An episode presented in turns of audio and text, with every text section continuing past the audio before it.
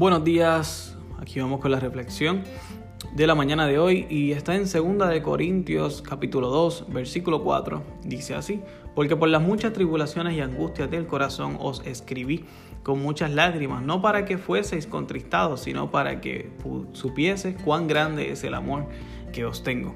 Pablo reprendió, Pablo eh, criticó y les dijo, ustedes están haciendo mal estas cosas en una primera carta.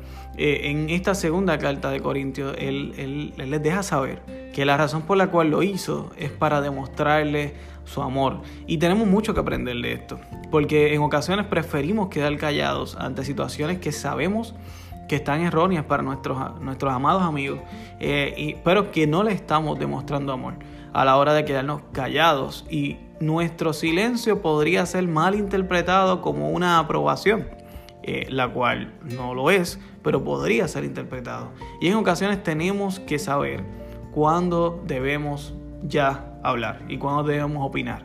Eh, yo no soy muy partidario de estar dando opiniones que no me han pedido, pero en ocasiones, por amor, si una persona va camino a un risco, es nuestro deber eh, detenerle, ¿no? De la misma forma, hay, hay personas que, simplemente van camino a un risco y, una manera de demostrarle nuestro amor es, es detenerlo, aunque se molesten con nosotros. Preferimos tenerlos molestos, pero que no estén que no hayan tenido que caer en el riesgo. ¿Cuándo hacerlo? Es una de las cosas más difíciles de identificar, honestamente lo reconozco, pero eh, en su momento sabrás cuándo hacerlo, orarás a Dios y Dios te dará la paz y te dará el empuje eh, y sentirás eh, ese, ese, corazón acelerado, dejándole saber, mira, yo no, no pretendo molestarte, pero, pero es que veo esto.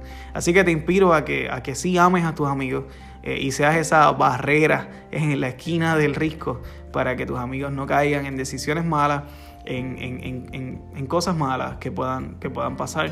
Eh, así que sé tú, sé tú ese salvador en esa esquina de ese risco para que tus amigos eh, sientan el amor verdadero, eh, aunque en un principio se molesten, pero eventualmente sabrán que fue un acto de amor. Dios te bendiga.